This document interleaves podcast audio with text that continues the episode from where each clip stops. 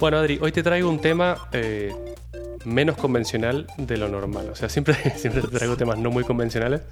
El de hoy es menos convencional y hasta te va a parecer un poco raro. Eso te iba a decir, digo, de normal ya no hay ningún tema convencional en el podcast. Que la gente me preguntaba el otro día, oye, ¿de qué es tu podcast? Y yo, eh, Eh, ciencia, no sé. tecnología, no sé, un poco de todo, la verdad. Entonces imagínate Sí, eso. sí, sí. Sí, lo de hoy no sé si califica como ciencia o tecnología o ninguna de las dos probablemente. Pero bueno, te voy a contar porque en realidad es algunas cosas que he ido aprendiendo en los últimos días. A ver, Eh, y como ya sabes, a mí me gusta hacer un poco de todo. No hago nada bien, pero intento hacer un poco de todo. ¿no? sí. Y nada, nada trades, bien, exacto. Nada bien. Pero hay bueno, una, hay una expresión en español que es el que mucho abarca, poco, poco aprieta. poco aprieta. Eso es, muy bien. Así Sí, me gusta. ese soy yo. Tiene mi nombre. bueno, entonces, en este caso en particular, es algo que quiero hacer desde hace muchísimo tiempo y he encontrado la excusa perfecta para empezar con ello. Desde hace mucho quiero aprender a hacer cosas con metal. Eh, yo qué sé, estructuras de metal, soldar, cortar, eh, cosas muy así de, de macho, de herrero de los del medioevo. Sí, claro, te vas a poner con el martillo y el, Ajá, y el yunque. hacer espadas. ¡pa! Ahí, no, no, no te va a pasar, Sí. tú lo sabes. no, pero bueno, esto es algo venido a menos en realidad. Es- te cuento por qué es mi excusa para incursionar en este mundo, ¿te parece? Venga, dale. Vale. Te he dicho que hace poco me he cambiado de casa, ¿no? Y que ahora tengo un poquito de espacio para poner una barbacoa o una parrilla para hacer asados. Bueno, en Argentina le llamamos parrilla, así que es el término que voy a usar a partir de ahora. ¿Te parece bien? Porque no sabes en español, no sabes hablar.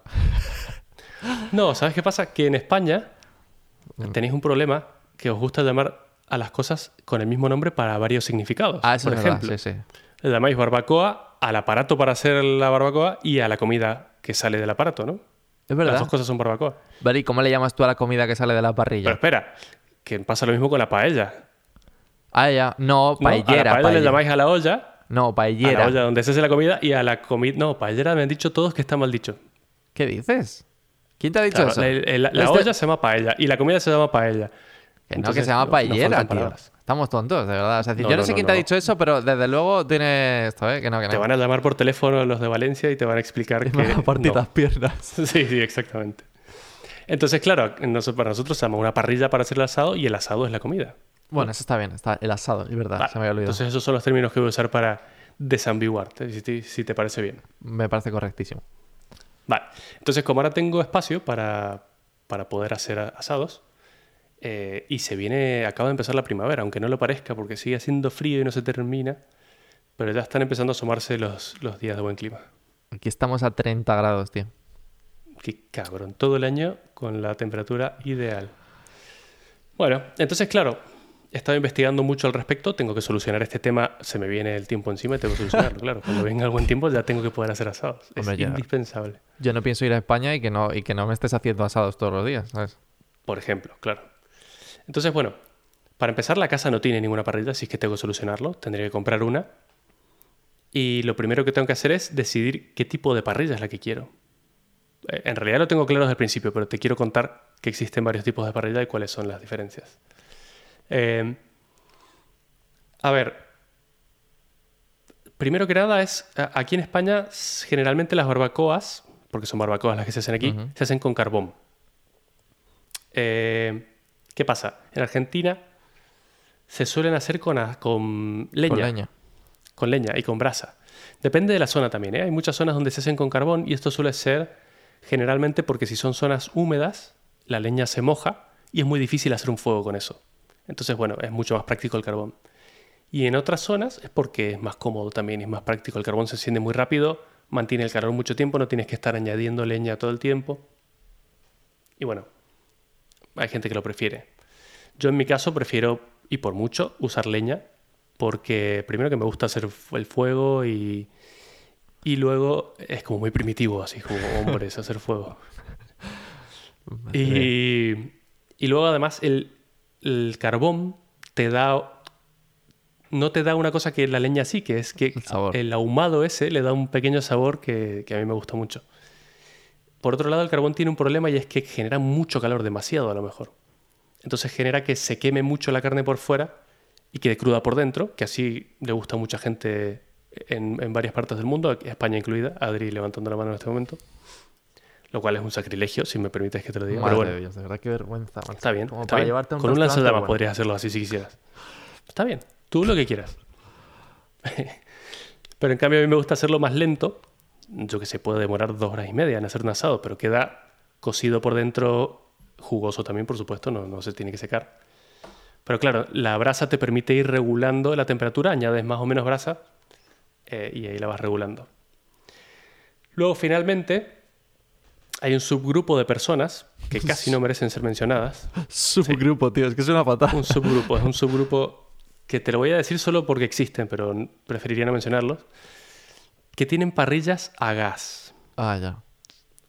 Que para eso lo haces al horno. Y ya que estás, haces un pescado en vez de hacer carne. Yo qué sé, si ya vas a arruinar, lo arruinas bien del todo.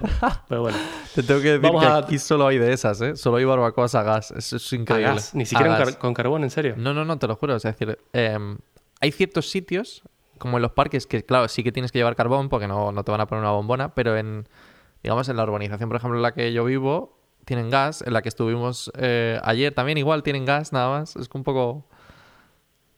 Eh, meh. Meh, Claro. ¿Qué te voy a decir? Y es que el- es, es demasiado cómodo. Es decir, le das clic, enciendes, ya está, ya hay calor. Pero eso no genera el, el humo ni el. Yo qué sé. El sabor final lo da mucho la leña para mi gusto. Vale. Hasta aquí es una breve introducción para que sepas que hay diferentes tipos de parrillas, ¿no? Eh, y luego hay, bueno, en realidad esos son los tipos de, calor, con cómo se genera el calor, pero luego hay distintos tipos de parrilla. La que se consigue aquí en España muy fácilmente es la típica barbacoa de carbón, que suele ser, para que te hagas una idea, eh, como si fuera un barril cortado por la mitad, de lo cual la primera mitad es una tapa, que sirve para mantener el calor o para, para el viento, yo qué sé. Y la parte de abajo es donde se pone el carbón, y en el medio va la parrilla donde va eh, lo que te vayas a comer. Eh, lo bueno es que se pueden conseguir muy baratas, porque hay muchas, se fabrican un montón, hay mucha variedad y todo. El problema es que no sirven para hacer asados con leña como yo quiero. Y ahora te voy a contar por qué. Pero bueno, luego está la parrilla de obra. Suelen estar hechas de ladrillos con cemento, como está escrito en la Biblia, básicamente. o sea, en Argentina cuando tú haces una casa empiezas por la parrilla y luego ya y pones da la luego casa. en la casa. Sí, las prioridades bien puestas, correcto. Si bien son las mejores, porque es lo, más estructuralmente lo más cómodo, las más grandes, las que tienen una chimenea para que salga el humo y toda la historia, son, son las más caras de todas. Y esta casa es alquilada. Yo tendría que hacer una obra aquí, tendría que pedir permiso y paso. Eh, entonces, claro, la diferencia es que la superficie donde se hace el fuego y donde se pone la brasa es todo plano, es como una mesa básicamente. Y el tema es que, y aquí está el dato importante, es lo suficientemente grande como para permitirte hacer el fuego a un costado y luego mover las brasas que genera ese fuego hacia el otro costado para ir metiendo la brasa debajo de la parrilla, ¿vale? Claro. No sé si me explico muy bien, pero bueno, es, es esto. Entonces, de esa forma tú puedes ir regulando, puedes me- meter más leña, generar más brasa, ir calentando, ir regulando la temperatura de la- del asado. Y esa es la clave. Y luego, finalmente, está una parrilla portátil, que es, en esencia, una parrilla como la que te he dicho anteriormente, pero en vez de estar hecha de ladrillos, es una estructura metálica con ruedas que te permite moverla. Eh, lo que sería la base donde haces el fuego y donde pones la brasa, y las paredes laterales están hechas de ladrillos, eh, ¿cómo se llamaban?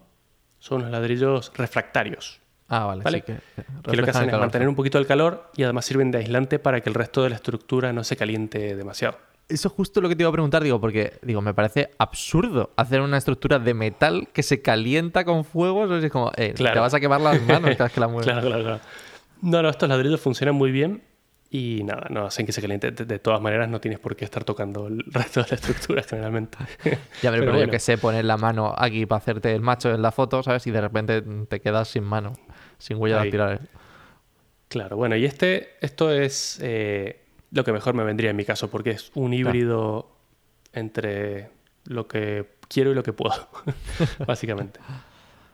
Hay gente que se dedica a fabricarlas por y las venden por internet y hacen verdaderas obras de arte, ¿eh? son espectaculares. Aquí te he dejado una foto de una que me gusta mucho, es muy bonita, tiene unos sistemas del futuro para regular la altura de la parrilla y nada, buenísimas. El problema es que el precio es un poquito eh, elevado. Están por encima de los 1.000 o 1.200 euros. Madre mía. Una te- parrilla. Te sale más caro que, que, que toda la parrilla El de, asado más de- caro. de- que, o sea, el asado, vamos. Que todo el asado de Sí, sí, siempre vas a cocinar. Lo que pasa es que si lo piensas, una de obra va a costar, es hacer una mini obra. O sea que va a costar más caro que eso, creo yo. ¿Pero tú crees que en materiales te gastas 1.000 o 1.200 euros? En materiales de ladrillo. no, en materiales tampoco. No, en materiales no. Y en metal tampoco, pero hay que hacerla, claro. En materiales te puedes comprar una casa si quieres, pero no la vas a fabricar. Pero bueno, justamente por ahí van los tiros. Yo estaba viendo estos valores, digo, 1.200 euros, y, y por dentro pensaba, pues si esto es algo que creo que podría intentar fabricar yo mismo. Al menos intentarlo, no sé cómo puede salir.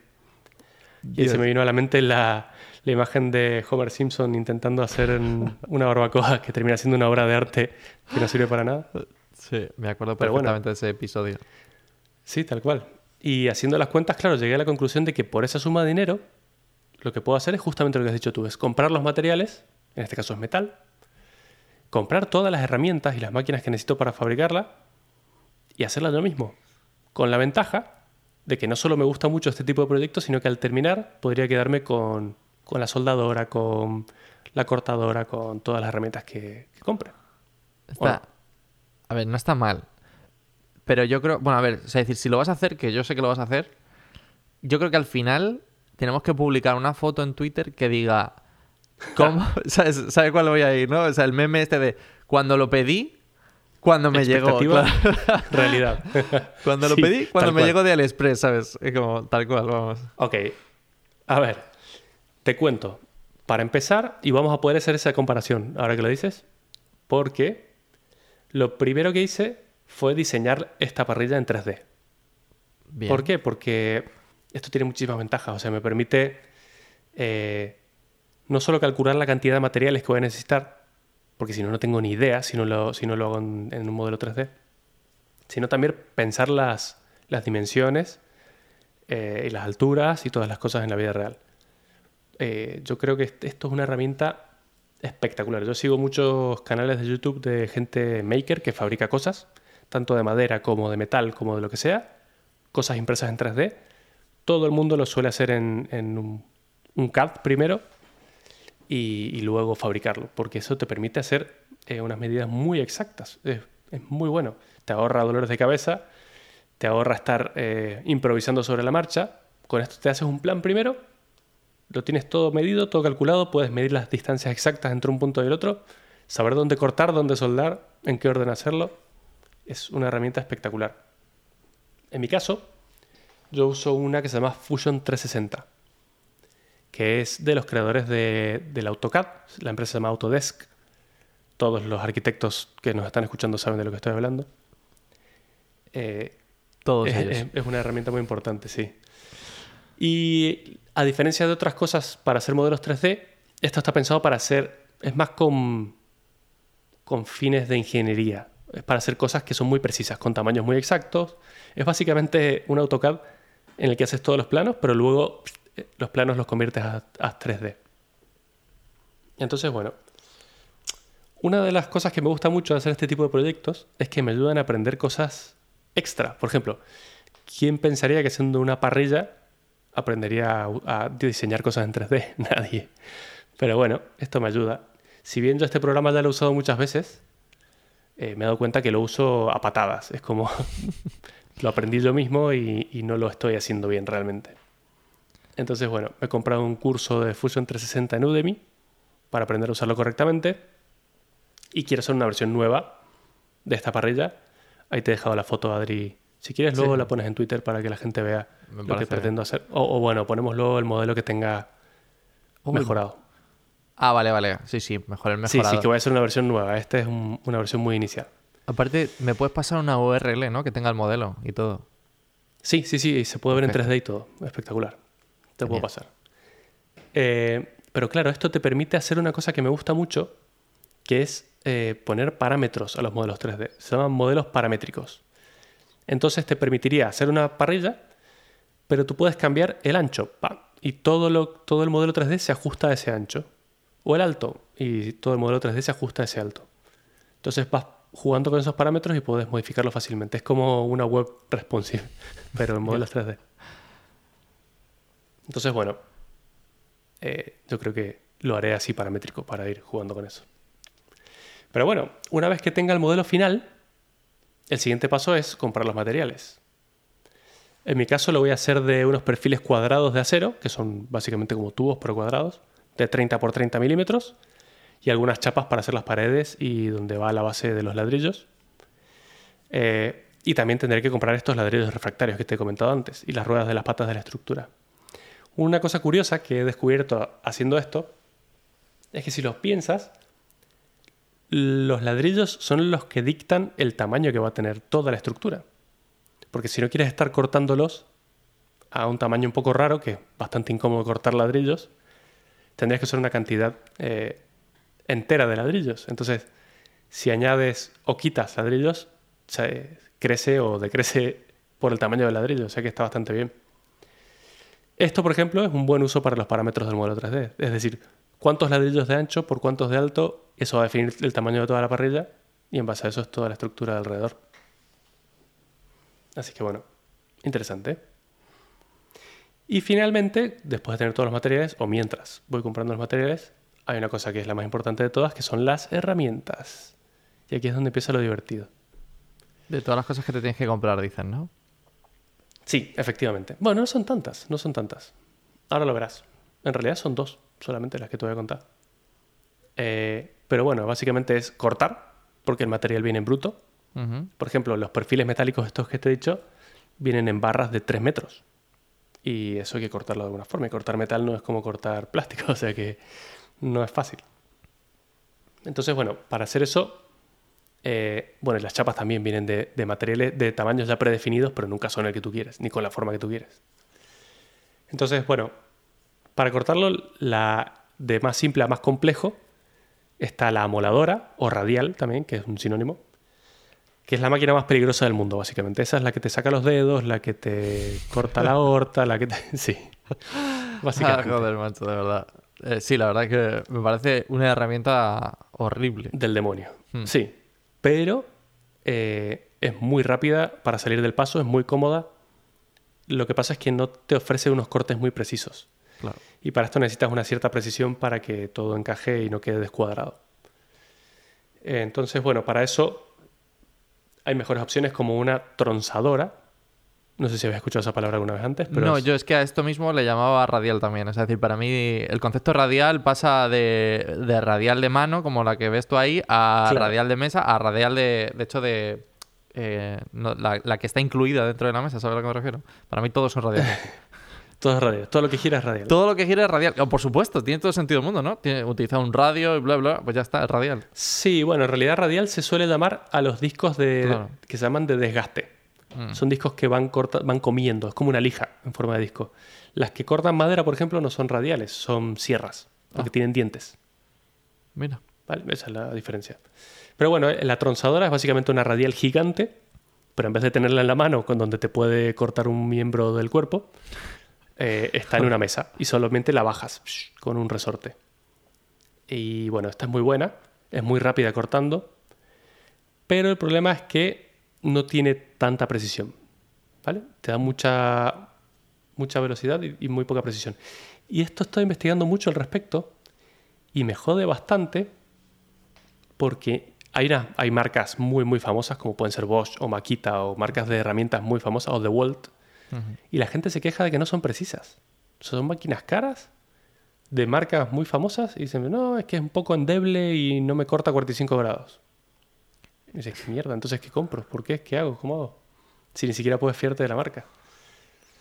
El tema es que todas estas herramientas eh, recién ahora han empezado a salir a precios que un humano puede comprar. Porque históricamente han sido herramientas industriales. Claro, puedes comprar una que sea muy precisa, pero te va a costar 2.000 euros. Una cosa que, claro, yo no necesito tal precisión. Pero bueno, hay, hay otras alternativas. La siguiente es una que se llama sierra de cinta, que es para metal. ¿Qué es lo que te imaginas? No sé si alguna vez has ido al carnicero y le pides que te corte las costillitas y hace y te las corta en una cinta que va bajando. Hmm. Es, justamente eso, pero en miniatura. y te sirve para cortar eh, metal. ¿Qué pasa? Que esta es muy segura porque es una parte de sierra que casi no está expuesta. No es como la del carnicero, sino que va hacia abajo. Es bastante lenta como va cortando porque el metal se tiene que cortar lento si no se calienta mucho. Pero es muy precisa. Como corta por el lugar exacto donde quieres y, y va lento, es muy precisa. Demora más que el resto, pero es más segura y más precisa. Así es que bueno, en mi caso me he decantado por esta opción. Ya la tengo en casa. Eh, dice que no con la cabeza. Adri. Es que yo flipo, chaval. Es decir, un día, tío, te, te aparece con un, no sé, o sea, decir, he comprado una cortadora. Yo pensé que ibas a terminar con una cortadora láser de metal. Digo, madre, madre mía. Ahí voy. Esa, esa no la tengo en la lista, pero te la voy a comentar ahora. ¿Qué pasa? Que me he encontrado con que el Lidl, el famoso supermercado este que creo que es alemán, ¿no? No tengo ni idea, pero sí. Lidl, Sí, creo que es alemán. mejor precio y calidad. No tenemos sponsor. ¿eh? No tenemos sponsor, pero... Pero bueno, el tema es que fabrican, no fabrican, sino que tienen una marca como propia que se llama Parkside, que fabrican unas herramientas de muy buena calidad a muy buen precio. O sea, muy buena calidad, te digo. Muy aceptable calidad Para a un precio increíble, básicamente. El tema es que se agotan muy rápido, ¿no? Pero, pero si las consigues, son muy buenas. Y bueno, logré conseguir una. Así que soy fan de, de Parkside. Y la última opción para cortar metal es una cortadora de plasma Claro. que esta es la premium. No es demasiado caro, pero para cortar tubos no tiene mucho sentido porque tendrías que dar, en el caso de las cuatro caras, tendrías que darle a las cuatro caras, pero es como un láser prácticamente. ¿Qué pasa? Que lo que hace es generar plasma a muy alta temperatura y eso derrite el metal. Y además lo conectas a un compresor de aire y ese, ese compresor tira un chorro de aire como muy, como que muy fino, por decirlo de alguna forma, y como el plasma derretido del metal, básicamente lo, lo quita. O sea, es derretir y empujar. Y básicamente con esos cortes súper precisos y rectos, como si fuera un láser. Pero claro, en mi caso eso, bueno, para las chapas vendría muy cómodo, pero para, para los tubos no. Te No te preocupes, dame tiempo que la... Que la, que la Eso vas a, va a acabar en el garaje, seguro. vamos. Evidentemente, evidentemente. Es cuestión de tiempo. Pero bueno, una vez que tienes todos los materiales cortados, los tienes que juntar de alguna forma, ¿no? Entonces, Sí. para eso hay que soldarlos.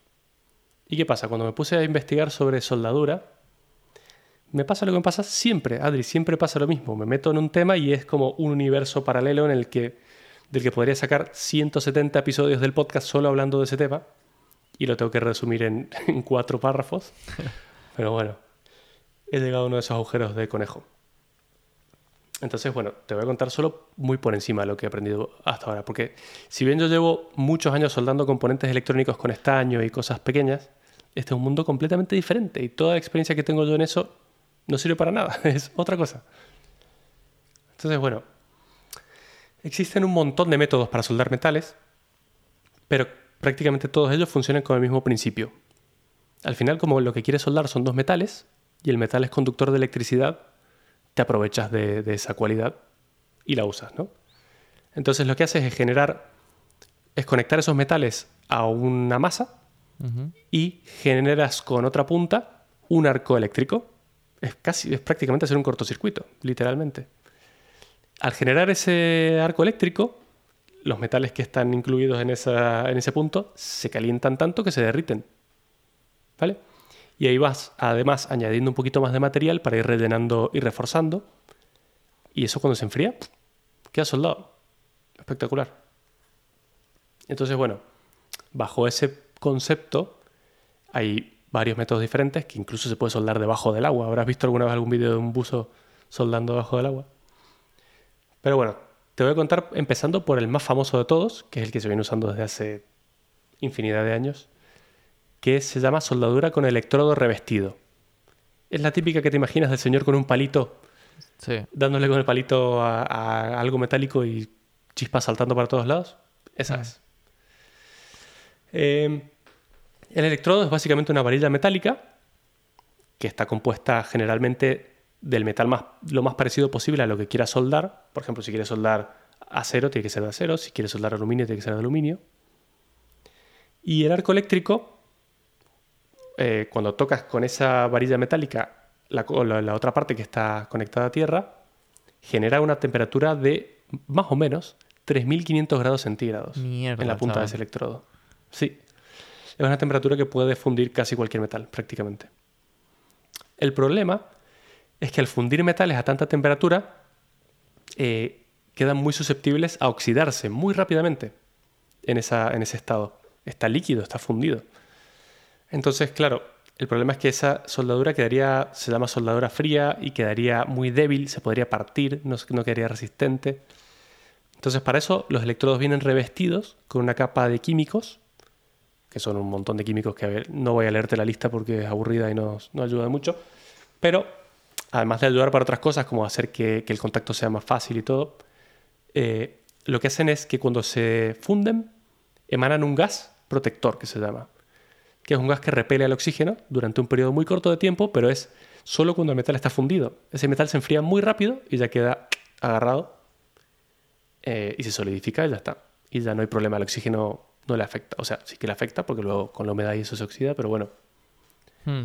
eh, hace un, un gas protector. Este tipo de soldadura, por todos esos químicos, deja lo que se llama escoria, que es Correcto. eh, un subproducto, es, es el, el químico que no quieres, que luego con un martillo lo vas sacando. Es como una cascarita. Eh, y bueno, esta es la que se usa desde siempre. El problema es que, bueno, es una soldadura que queda... Hay gente muy experta en esto, pero para la, para la normal de la gente quedan feas a la vista. Quedan como que las tienes que tratar luego. Con una moladora la quitas lo que sobra porque no son bonitas, no es una costura bonita. Hmm. Fíjate hasta donde he estado mirando que ya encuentro bonitas soldaduras. Ya, Pero ya, bueno. Es decir, me parece que, que tendrías que ir más a un MVP, ¿sabes? Más a, más a hacerlo y luego- no a que quede bonito. Claro, primero, que primero funcione, que ¿no? algo más funcional que bonito. Vale. Y otro problema que tiene esta es que como se calienta a tanta temperatura, si quieres soldar, por ejemplo, las chapas que yo tengo que soldar a los costados y abajo son de 2 milímetros. Y con tanta temperatura lo que se suele hacer es que se derrite tanto que te genera un hueco. Que luego es muy difícil de tapar, tienes que poner otra chapa arriba para taparlo y queda muy, muy malo. A menos que tengas muchísima experiencia con esto. Como te digo, esta- este tipo de soldadura lleva tantos años que hay gente que es muy crack soldando con esto y hace unas cosas espectaculares. Pero bueno, hay un tipo más moderno que se llama soldadura MIG. MIG son iniciales de Metal Inert Gas. ¿Vale? Y ahora te voy a contar por qué. Esta, en vez de un electrodo me- grande, grueso, utiliza una bobina de metal, que es como un cable muy fino, que va saliendo por una boquilla. ¿Vale? Es como una pistola. Y cuando aprietas un gatillo, sale el hilo por la punta, constantemente, ¿no? con un motor que lo empuja. Es muy parecido a una impresora 3D, pero manual, básicamente. Es como, eh. Y ese hilo está conectado también a la electricidad, entonces cuando haces contacto con el metal, se funde el hilo y vas soldando directamente. Entonces tú vas apretando y vas soldando y el hilo sigue saliendo y se va fundiendo. Pero, es decir, que es Vale. el hilo el que te está uniendo los dos paneles, o sea, es como, es un Sí, material... exactamente. El hilo es material que, o sea, se genera, el hilo también es metálico, entonces el hilo al tocar genera en el, arco, el arco voltaico y además va alimentando con material. O sea, hace dos en uno. Está muy bien. Pero tú me preguntarás, vale, muy bonito, pero ¿y qué pasa con el oxígeno, el problema que tenías antes? ¿Dónde está? Claro, el tema es que por esa pistola también sale un gas inerte. ¿Vale? Cuando tú aprietas, pasan dos cosas. Empieza a salir el hilo y además se abre una válvula que deja salir gas. Ese gas generalmente suele ser argón, o suelen algunas personas mezclar un 80% de argón y un 20% de dióxido de carbono. No sé muy bien qué diferencias hay. Creo que depende del metal también. Pero bueno, ese gas, como tú estás muy cerca de lo que estás soldando, genera esa burbuja protectora que no deja pasar el oxígeno. Y además al ser un gas inerte no nos afecta, lo podemos respirar, no nos va a pasar nada. Y, y con eso evitas que se oxide la soldadura, ¿no? ¿Qué pasa? Que esta soldadura es muy fácil de aprender. Por lo visto es de las más fáciles. Hay muchos vídeos en YouTube de gente que nunca en su vida ha soldado nada y sale con unas soldaduras muy bonitas, ahí todas perfectas. Porque además, al no tener los químicos, no genera escoria. Entonces lo que tú sueldes es como se queda. Claro. Y está muy bien.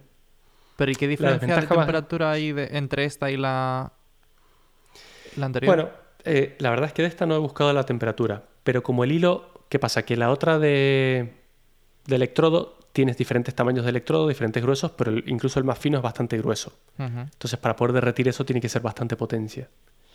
Esta, como tienes un manejo más fino y el hilo es. Creo que es de. Sí, puedes elegir entre 0,8 milímetros o un milímetro. Un milímetro ya es grueso, o sea, es muy fino. Estamos hablando como si fuese un lápiz, ¿no? Las, las minas de los, de los Sí, De los bolis cosa así. así. Sí, te he dejado una foto ahí que la puedes ver. Mm. Eh, para los oyentes van a tener que buscar las bendiciones de los dioses de la internet para encontrar estas cosas. Pero hay muchísima información de todo. Eh, la desventaja grande de esto es que usa gas. Entonces, tienes que tener un tubo en casa de gas. Que bueno, no es especialmente caro, porque, sobre todo porque dura muchísimo, muchísimo, muchísimo. Gasta muy poquito esto. Eh, pero bueno, yo no, yo qué sé, creo que es. Además, el tubo no te lo compras, es como que lo pagas por adelantado, te lo llevas lleno, luego lo vuelves a llevar, es como que lo alquilas, ¿no? Luego lo vuelves a llevar, lo rellenas y cuando no quieres más lo devuelves y te devuelves en el dinero del depósito del tubo. O sea que bueno, tampoco es tan grave. El problema con estos tubos es que el transporte es muy peligroso. Porque imagínate un accidente en que lleves un tubo de esos en el maletero, puede salir muy mal. O que se te caiga al suelo, por eso tiene unas tapas de seguridad muy grandes. Entonces lo que suelen hacer es estos tubos los atan a, a la pared con una cadena o algo para que no se puedan caer y cosas de ese estilo, claro, hay que tener mucho cuidado. Pero, bueno, es un gas que no es inerte, que, es inerte, que no es flamable eh, y que, que, bueno, es seguro dentro de todo. Lo- el peligro es la presión que tiene dentro del tubo. Em, vale, y finalmente, la que más me gusta de todas, que por supuesto es la más difícil, Bien. se llama soldadura TIG. ¿Vale? Este es Tungsten Inert Gas, que es prácticamente ¿no? una combinación de las dos anteriores. ¿Por qué? Porque por un lado tienes la boquilla que genera el arco eléctrico y además emana el gas argón para evitar que se oxide, ¿no? Pero en este caso no tiene un hilo que va saliendo de dentro. Tienes en la otra mano un electrodo de tungsteno, que es un electrodo igual que los anteriores, pero no está recubierto por ningún químico. Entonces tú vas generando la- el arco con una mano y con el otro le vas alimentando de tungsteno y vas soldando. ¿Qué pasa? Que esto te permite hacer unas soldaduras tan exactas y tan bonitas que son obras de arte directamente. Y te permite regular muy bien la potencia. Entonces, si tienes que soldar algo muy pequeño, muy fino, no rompes el material, lo puedes soldar perfectamente y queda espectacular.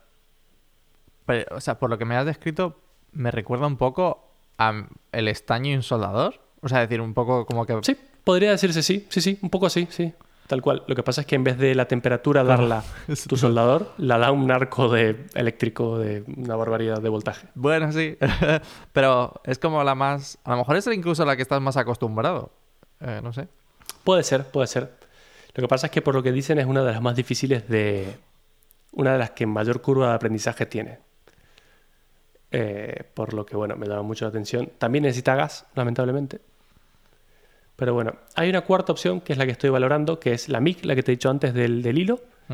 Pero en vez de gas se llama flux core, que es como eh, el hilo viene por dentro con lo que sería en el otro caso anterior eh, los químicos que generan ese gas. Mm. Entonces tienes como una combinación de los, de los dos mundos, lo mejor de los dos mundos, ¿no? Tienes el MIG y además no necesitas la bomba de gas. ¿Qué pasa? Que queda un poco menos bonita y queda con escoria. Pero es muy rápida, muy fácil para aprender y todo. Así es que bueno, me lo estoy pensando para ver por dónde voy. Seguro que a largo plazo terminaré aprendiendo TIC porque es algo que me interesa y me gusta. Es bonito, es un arte. Tú ves la gente haciendo eso, es espectacular lo que, lo que dejan. Hay gente que ve, ¿cómo es esto? Eh, tweets para ver a gente jugar y Mato podría ver tweets de gente Soldando. soldando, ahí, en plan, bueno, Sí, hoy sí, voy a soldar. Llámame raro. Pero bueno, eh, lo único que falta es la soldadora. Todavía no, no está en stock y todavía no decido qué, cuál comprar. Creo que va a ser también la de Parkside porque tiene muy buen precio y además vienen unas máquinas que hacen múltiples. La de Parkside en particular hace las tres cosas. Hace la del electrodo revestido, hace TIG y hace MIG, dependiendo del modo en que la pongas. Y es muy barata, así es que estoy esperando que salga esa en, en stock. Pero bueno, el proyecto ya está en marcha. Ya te contaré qué tal ha salido. eh, se me termina el tiempo, como te he dicho. Pero bueno, lo que sí pido es que mantengáis las expectativas bastante bajas, porque va a ser mi, mi primer proyecto de este tipo, así que nadie sabe cómo va a salir. Si te ha gustado este episodio, puedes encontrarnos en Twitter como arroba También tenemos un canal de Telegram en el que discutimos temas interesantes y compartimos algunas noticias. Dejamos los links a ambas cosas en las notas del episodio. Hasta la próxima.